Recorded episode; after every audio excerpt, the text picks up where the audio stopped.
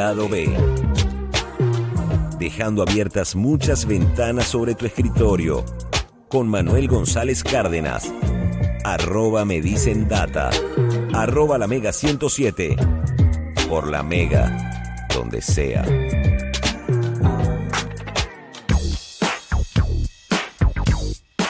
No sabía que Loki tenía una escena postcrédito. ¿En serio? Lo estoy leyendo Ah, aquí. no, no, o sea, La no, escena postcrédito de Loki señala lo al, señala al verdadero villano. Y no, no es Khan el Conquistador. No, yo vi los créditos y ya a dormir. Hasta mañana. No, mano, eres... No, no, no, no. no. Eso Bueno, llegando a la casa, llegando a la quiero. casa la busco, llegando a la casa la busco, pero yo vi los créditos y yo a dormir, la vi anoche. Para hacer la tarea hoy y no llegar como algunos días que, bueno, vamos a hacer hoy sin spoiler. Mira, para los que no sepan y la gente que nos está escuchando, yo he, he- he cultivado la paciencia con Manuel González porque yo hago la tarea y él no ve los capítulos. Por eso- por eso está es- viendo, por eso existe- por- sus deberes. Por eso existe el update todos los martes, para abordar esos temas contigo, que eres el especialista en spoiler. Exactamente, estamos poniendo en cintura a Manuel González Cárdenas. Esto es algo que me gusta bastante porque estamos, estamos avanzando, estamos avanzando. A ver, ya va más de la mitad de la serie, quedan nada más dos episodios para que termine. Esto está listo.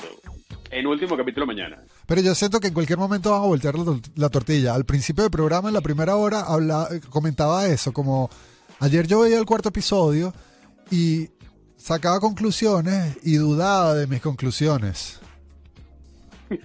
O sea, Eso quiere decir que el guion está bien. Es- El guion está bueno. o sea, era como, era como, bueno, creo que el villano es la agencia de variantes del tiempo, pero en realidad los villanos son los guardianes del tiempo, pero en realidad podría ser Loki el que nos está engañando a todos.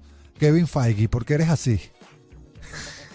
Porque Kevin, Kevin, de verdad, yo creo que, mira, debe ser la peor persona para tener de amigos, sobre todo el Día de los Inocentes, porque Sí, debe sí. ser un poco cruel como lo, lo que debe hacer, o sea, ese tipo de, de bromas como lo que hacen los japoneses que lanzan a la gente al mar, eh, lo, lo, lo duermen, le echan como burundanga y lo lanzan al mar en un mueble inflable. ¿Qué, ¿qué es qué es ese tipo de referencia, Alex? Alex, que, ver, Feige busca debe ser como lo que hace bromas Harakiri. ¿Qué clase de contenido pues, son consumes? Mira, de verdad. De-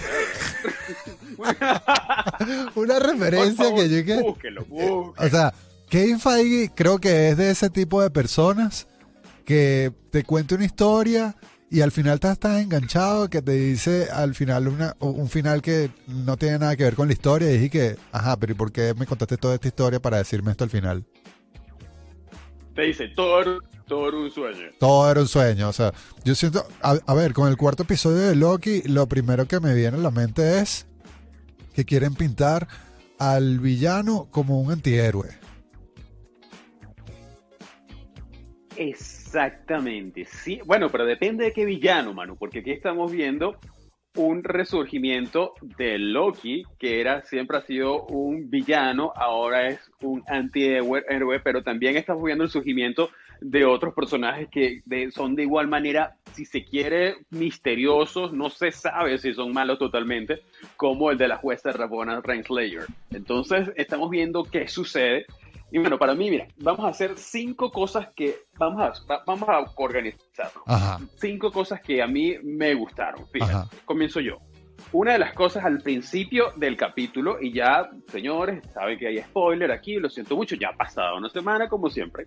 La verdad es que vemos que por fin ya Loki tiene un corazoncito. Loki se está enamorando. No lo sé, Rick. jamás- No lo sé, no sé. Loki lo está como meloso, está como, yo no sé qué le pasa.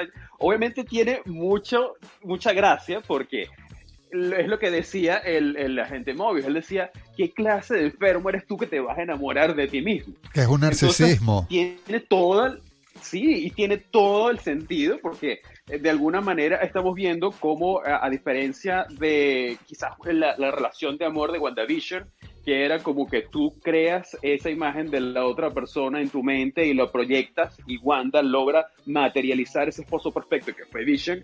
En este caso, Loki nunca ha conseguido el amor y realmente lo consigue en la versión variante de él mismo. Entonces tiene una eh, referencias obviamente eh, narcisistas de, de, muchas eh, fábulas de, de, la antigüedad. Entonces creo que esto es divertido porque definitivamente crea esta, esta, este evento Nexus que la gente no estaba esperando, que era que Loki se enamorara o por lo menos Loki tuviera algo de aprecio hacia esa versión femenina de él de en otra dimensión.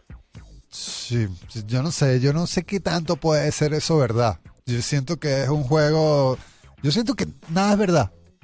o sea, siento que en el, en el sexto capítulo lo que iba a decir los engañé a todos y están metidos en una realidad que yo he creado y aquí también está Ant-Man y nos vemos en la segunda temporada. Oye, eso sería buenísimo. Imposible, que es lo peor. Es posible. posible. O sea, Ah, para, mí, para mí el evento más importante del cuarto episodio es, es como ese descubrimiento por parte de los agentes de la agencia de variantes del tiempo en que se, en que se, se cuestionan si en verdad ellos forman parte de esa agencia o son unos como unos secuestrados por parte de los guardianes. Exactamente, de hecho, una de las, de las principales. A ver, ya va, ya va, ya va, ya va, ya va, ya va, ya va, ya va, ya va, ya va, ya ya tengo.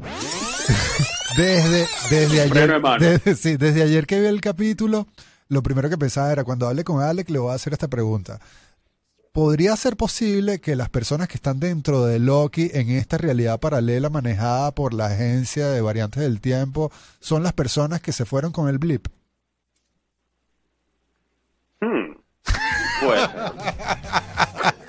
Oye, Manu, caramba, ¿qué, Alex sería otra productivo, Alex se quedó como el meme del negrito que lo piensa. Que, está bueno, claro, porque hubo momentos, hubo momentos, hubo momentos en el cuarto capítulo en el que ellos estaban cuestionándose estar allí haciendo ese trabajo y tener un número como nombre y formar parte de un sistema cuando en realidad ellos quieren de vuelta la vida que tenían antes. Es verdad, y mucha gente ya empieza a decir que, bueno, que no necesariamente ellos fueron nacidos en la TVA, sino realmente tuvieron vidas pasadas, ellos tuvieron eh, de diferentes planetas, inclusive eh, al principio del capítulo, del, creo el primer capítulo también podemos ver a, creo que es un Kree, que es una, una especie que aparece en la Capitán América, eh, Captain Marvel, perdón. Entonces creo que puede tener sentido porque de alguna manera estos eventos, empezando, estos eventos de, de, Loki suceden en el 2012, en teoría. Entonces, ya como es una serie de, eh, viajes del tiempo, no sabemos realmente dónde estamos, lo que sí sabemos a dónde, cuáles son los, tiempos que nos dice la serie. Pero se ve bastante interesante, Manu, porque definitivamente ya vemos como Loki está de alguna manera haciendo lo que él mejor sabe hacer y es sembrar dudas y sembrar eh, como un poco de de cuestionamientos acerca de dónde vienen y a qué van. Una de las cosas que a mí particularmente me gustó de, de la, de la apreciación de, del descubrimiento de todos estos eh, vías pasadas, si se quiere, de los agentes es que cuando Loki eh, logra eh, robarle el pad, Loki no, el agente Mobius logra robarle el pad a la gente, a la gente, a la juez Rabona Renslayer empieza a ver que esta gente que fue en un principio que fue la que la, la que Lady Loki trató de meterse en su cabeza, ella dijo que vivía en la Tierra, que había nacido inclusive en 1979, entonces ya estamos viendo como definitivamente hay una especie de despertar en la agencia y, creo que esto va a ser algo que, que, definitivamente va a tener consecuencias en todas las eh, producciones de, del MCU que están por venir. Está, está, muy loco el tema, el tema de, de, de, la serie que apenas le quedan dos episodios y todavía no está nada concreto. O sea, creo que en el sexto episodio, en los últimos 15 minutos es cuando van a resolver todo. Y mano, yo no sé si tuviste, y, creo que quedaste igual de impresionado cuando por fin logramos verle la cara a los Timekeepers, a los guardianes del tiempo.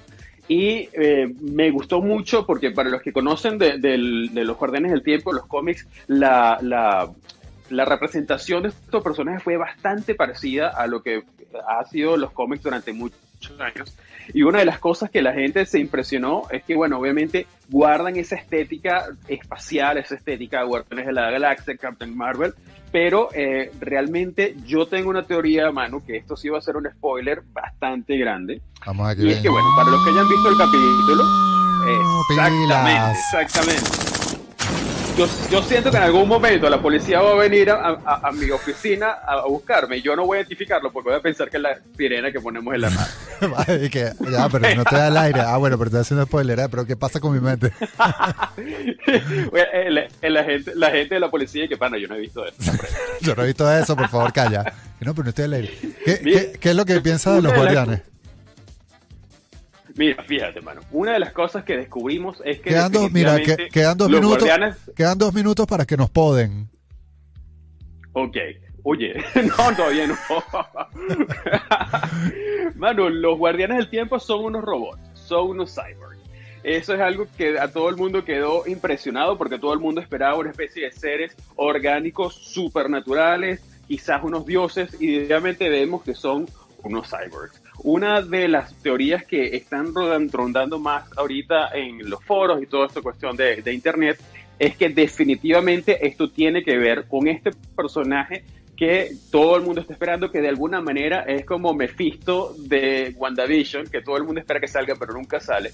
Y esta es la versión de Kang el Conquistador. Kang el Conquistador es un ser humano de muy, muy futuro. Él tiene la fuerte misión de dominar todos los multiversos y a mi entender yo creo que tiene un poco de sentido que ya estemos viendo como unos, unos primeros pasos de este personaje porque tenemos cyborgs, ya estamos viendo que hay robótica, hay tecnología y es muy posible que eh, Kang el Conquistador sea quizás eh, nombrado o por lo menos introducido muy justamente en lo que es el MCU. No, y no, bueno, no. otra de las cosas de No tenemos terminar- que ir. y esto sí, una- rápido, rápido. El spoiler que tú no viste. Ajá. Todas las los variantes de Loki que aparecieron al final del capítulo. Son tres, de hecho son cuatro versiones de, de Loki que vamos a ver. Es Kid Loki, que es un niñito que está al frente. Vamos a ver Classic Loki, que es un Loki que está a la parte izquierda, que es un señor vestido como con malla.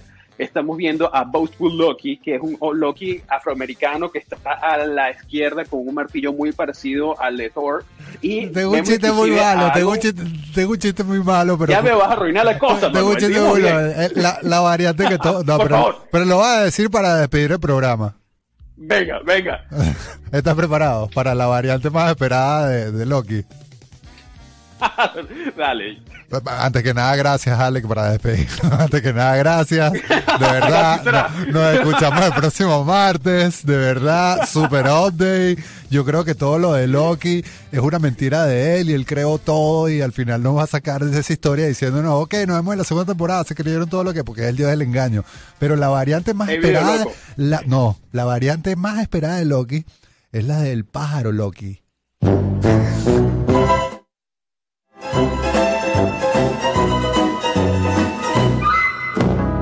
Gracias por lo bueno.